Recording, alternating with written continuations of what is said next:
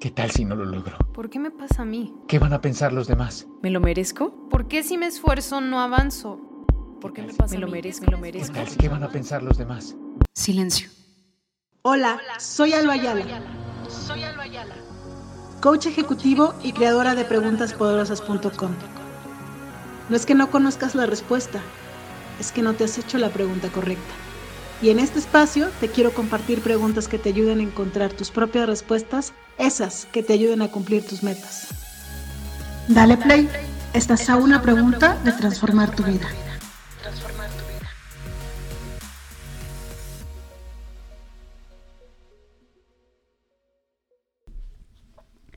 Hola, hola, bienvenidos. Estoy de nuevo aquí en el podcast la semana pasada. No hubo porque pues las cosas pasan, la vida cambia, los planes. Em, una de mis tías tuvo un accidente y se movió toda mi semana.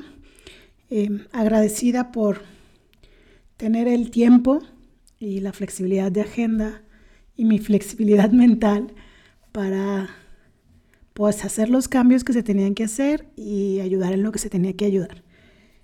Em, todavía eso no está al 100%, quedan tres semanas por delante de, estar pendiente de las cosas que se requieran, pero afortunadamente ya tenemos refuerzos y eh, vino una de mis tías a ayudarnos, entonces vamos mejor. Esta semana ya se empieza un poco como a darme agenda, pero no quise cargarla porque definitivamente tuve una semana Em, donde hice muchísimo más de lo que hago normalmente. Manejé muchísimo más de lo que manejo normalmente.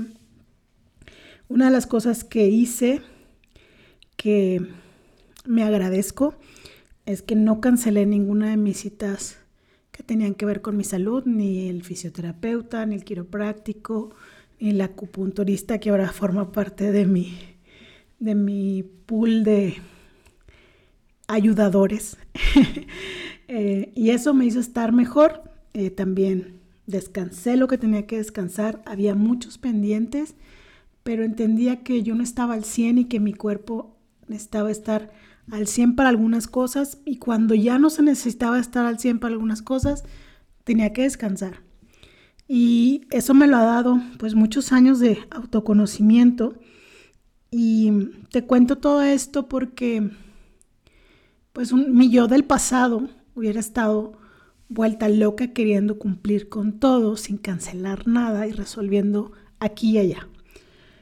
Y esta Alba, la nueva Alba, eh, entiende que así es la vida y que si las cosas cambian, ella puede cambiar con las cosas.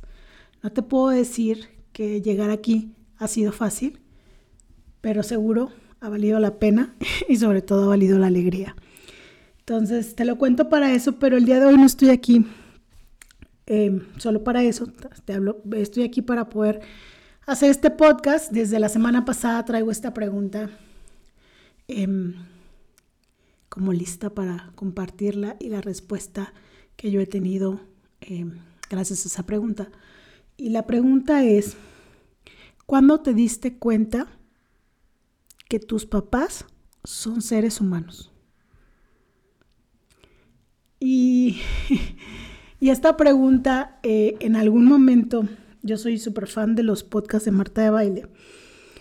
Em, en alguna, con alguna persona de los que ella invita, eh, dijeron eso, ¿no? Oye, es que mis, mis papás también son personas, no dijeron seres humanos, ¿no? Personas. Y mis hijos también son personas. Y te hago esta pregunta, ¿no? Seguramente has visto estos videos que están en internet en los que cuando te diste cuenta que el exprimidor se usaba así, y cuando te diste cuenta que em, el mango se podía partir así, que el aguacate se le podía quitar la semilla así. Entonces por eso se me vino esa pregunta, ¿no? ¿Cuándo te diste cuenta que tus papás eran personas? ¿O cuándo te diste cuenta que tus papás también son seres humanos? Y pues cualquiera diría, pues desde siempre, ¿no? Y la verdad es que no, eh, yo no estoy segura si fue en el 2020 o en el 2021.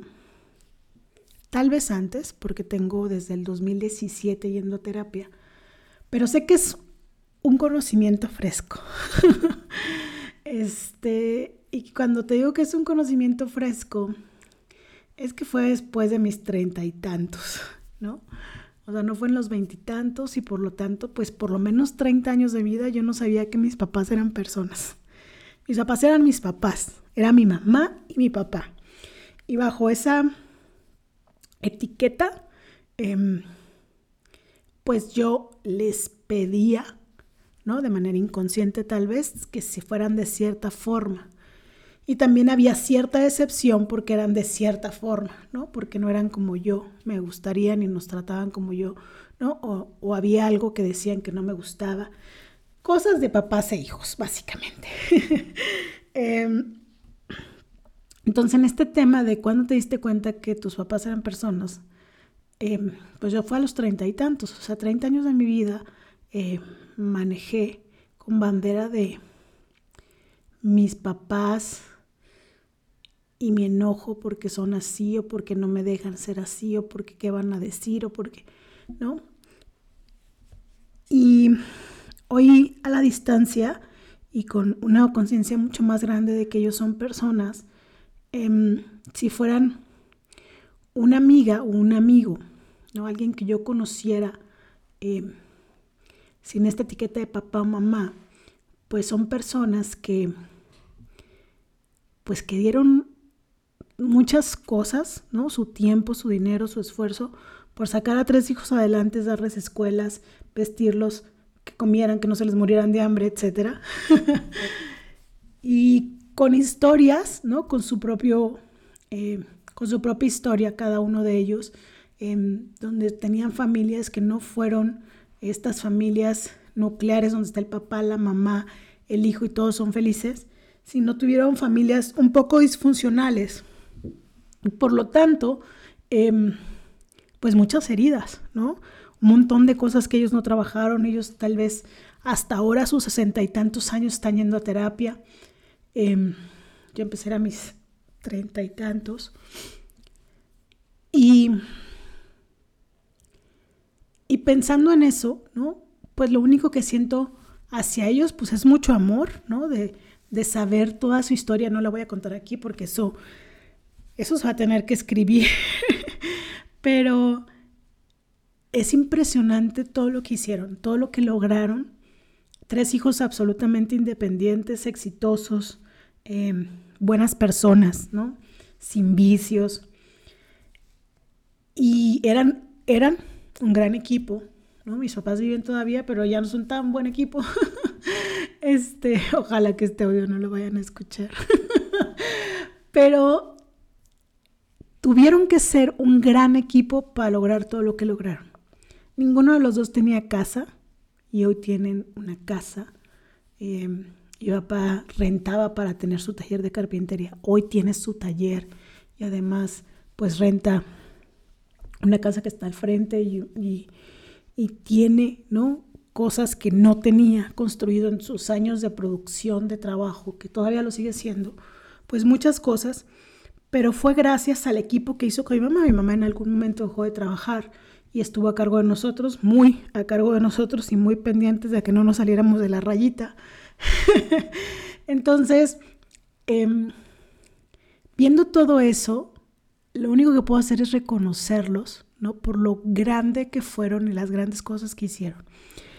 Y se han equivocado mucho también, ¿no? Yo tengo heridas gracias a quienes fueron mis padres eh, pero también entiendo que los escogí porque los necesitaba para aprender lo que tenía que aprender en mi vida y estoy agradecida por eso. Sus, sus personalidades, sus carácter, su carácter fueron determinantes para, quien, para ser la persona que soy yo y eso es para agradecerse. Em, que mis heridas me han, me ha tocado ir a terapia, pues sí, pero pues todos en este mundo necesitamos, em, bueno, no necesitamos, tenemos heridas y necesitamos sanarlas, ¿no? Entonces, em, ver a mis papás con amor, con compasión, entendiendo que sus historias son lo que han, que han, lo que ha hecho que sean de cierta manera, entiendes todo. entiendes por qué tienen el carácter que tienen, por qué tomaron la decisión que tomaron, por qué fueron así o asá conmigo, con mis hermanos, con la vida, pues por sus historias. Entonces, mientras te cuento esto y te lo cuento es, pues no sé qué edad tengas tú. Y no sé si ya te diste cuenta que tus papás son personas, que tienen una historia, que si tú hubieras crecido bajo la misma situación, las mismas circunstancias que ellos, serías como ellos. Y eso es, una, es un gran aha moment, ¿no? Dejar de decir, es que mamá hace, mamá dice, que yo también todavía lo digo, no puedo excluirme totalmente de eso, pero cada vez que me cacho y me doy cuenta de, de que estoy creando un juicio alrededor de pues volteo, a, volteo otra vez a este aprendizaje de mis papás son personas. Y eso es fabuloso, ¿no? Dejar de verlos con, pues con tanta expectativa y verlos como personas. Te lo quiero compartir porque, otra vez, no sé qué edad tengas, pero si no te has dado cuenta de esto, es momento de que te des cuenta. Y que si hay muchas cosas que tienes que trabajar con respecto a tus papás, a tus relaciones, a tus hijos, etcétera, busques ayuda. Em, ayer escuchaba a alguien que, que decía en un podcast que alguien le había regalado un mes de terapia y que ha sido un gran regalo y, creo que ese es un gran regalo. Si no te lo va a dar alguien, empieza por obsequiártelo tú. algunos terapeutas te van a ver una vez a la semana, unos cada 15 días, otros cada mes, dependiendo de lo que tú necesites.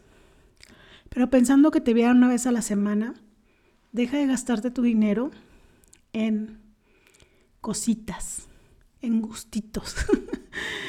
y guarda para un mes de terapia. No te vas a arrepentir.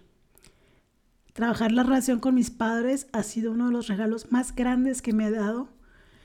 Y no empecé a terapia por eso, pero ahí salieron. Este, eso ha hecho que mi relación con mis papás mejore y cada vez esté mejor. Em, al grado de que si hoy ellos dejaran de existir, yo estaría satisfecha con cómo llevamos la relación en los últimos años. estoy muy lejos de ellos físicamente, pero estoy muy cerca escuchándolos. Estando para ellos en ese momento que estoy en la llamada, en ese momento que, que voy o que vienen, estando presentes.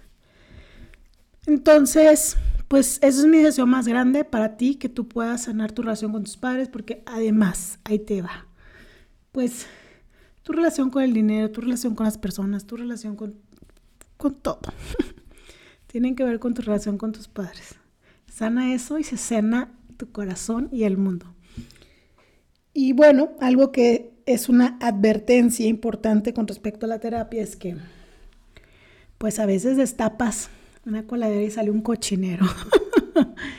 y al principio vas a decir, ¿y esto cuándo fregado se va a acabar porque no veo luz? Em, recuerdo mucho haber platicado alguna vez con uno de mis terapeutas que no es un terapeuta normal. No me voy a meter el detalle, pero no es un psicólogo, pues. Yo le decía, ya tenía como un año y medio yendo con él, le decía, ¿cuándo vas a dar de alta, güey? Porque era mi amigo. Y se reía y se reía y se reía. Y la última vez que fui a trabajar con mi terapeuta, la culpa, mm, le decía, oye, pero es que yo esto ya lo trabajé. Me dijo, sí, eso es a lo que vienes a trabajar. Me dijo, y va a haber, va a seguir, va a seguir habiendo situaciones en las que alguien va a tocar el botón de la culpa y tú vas a irte. Imagínense que el botón de la culpa es como si alguien, como si tú estuvieras en un elevador y alguien se sube al elevador y decide a qué piso van a ir. Entonces esa persona toca botón de la culpa y llegas al piso de la culpa y ahí estás en tu, en tu momento difícil. Y cuando me dijo eso dije, claro, el alta, ¿no? En la terapia realmente no existe. Em, porque si quieres seguir creciendo, si quieres seguir conociéndote, si quieres seguir teniendo, em, pues no quiero decir control, pero sí seguridad de vivir tus emociones desde otro lugar, pues eso va para largo. ¿No? Y yo quisiera, yo ya tengo como cinco años en la terapia, em, la pandemia creo que era lo que salía sí o sí, y fue lo que me mantuvo muy, muy enfocada. Entonces, pues la invitación es a que si algo no está funcionando bien, si hay un problema que no encuentras la solución, pide ayuda. Si necesitas referencias de algún psicólogo o psicóloga, con mucho gusto te los doy. Pero por ahora, lo único que quiero sembrar en ti es esto de buscar ayuda. La psicología e incluso la psiquiatría no es para gente loca, ¿no? No es que te vas a ir al manicomio, que esas eran unas creencias que yo también tenía. En las épocas tal vez de mis papás, ¿no? Em, ir al psicólogo era para, para gente que estaba mal, ¿no? Y lo hago entre comillas. Y pues no se veía bien, ¿no? Y hasta no, no decía la gente que iba con el psicólogo. Hoy yo tengo pláticas con amigos, amigas, donde sale mi terapeuta, me dijo, yo le dije, entonces fui con mi terapeuta, ¿no? Ya no es un tema tabú. Em, las personas que, que se dan cuenta que en esta vida no se puede ir solo son las personas que eligen pedir ayuda. Entonces te invito a que pidas ayuda y busques un terapeuta. Y los terapeutas es como el dentista, ¿no? Si el primero no te trata tan bien, pues vas con el segundo. Y si el tercero no te gusta, pues vas con el cuarto hasta que encuentras tu terapeuta. Ojo con esto, si te pasas años buscando un terapeuta y no encuentras uno, no es el terapeuta, eres tú, ¿no? Porque la terapia, como te dije, va a sacar pues cochinero que tal vez no te guste, al principio a lo mejor va a doler, pero con el tiempo vas a sanarlo. Pero también en, en terapia te das cuenta de cosas que tal vez ya te habías dado cuenta, pero ahí es muy evidente y donde ya no puedes seguirte haciendo pato.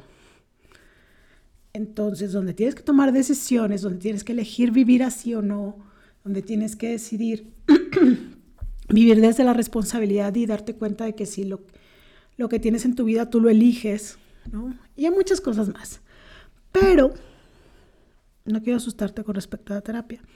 Lo que quiero es abrirte esa puerta, explorarla.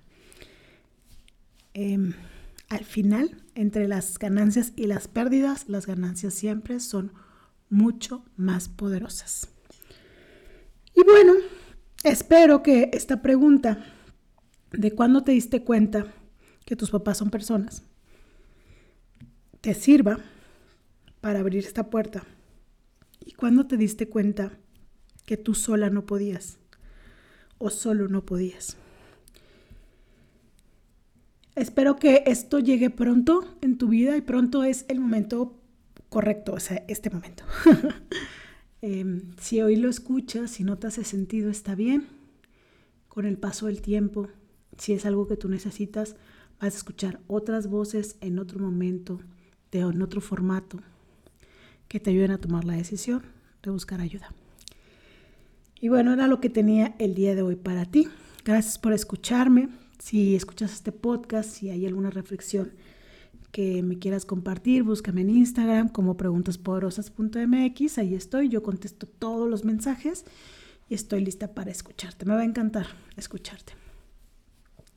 Y antes de irme, quiero decirte que si estás escuchando este podcast, te quiero invitar a mi canal de YouTube, que también está en la descripción de este podcast.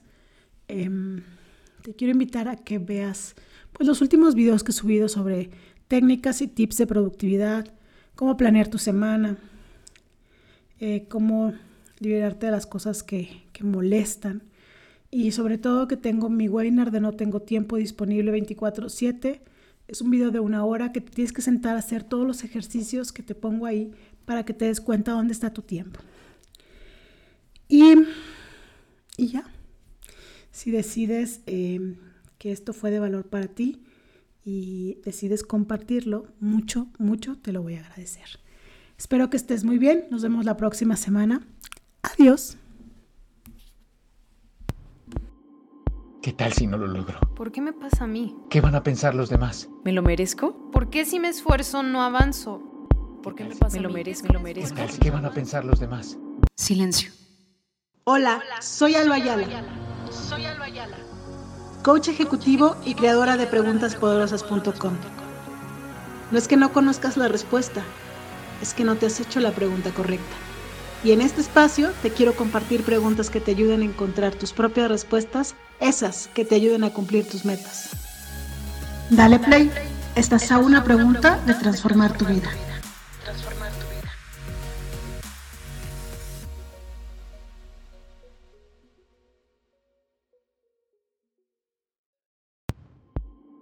¿Qué tal si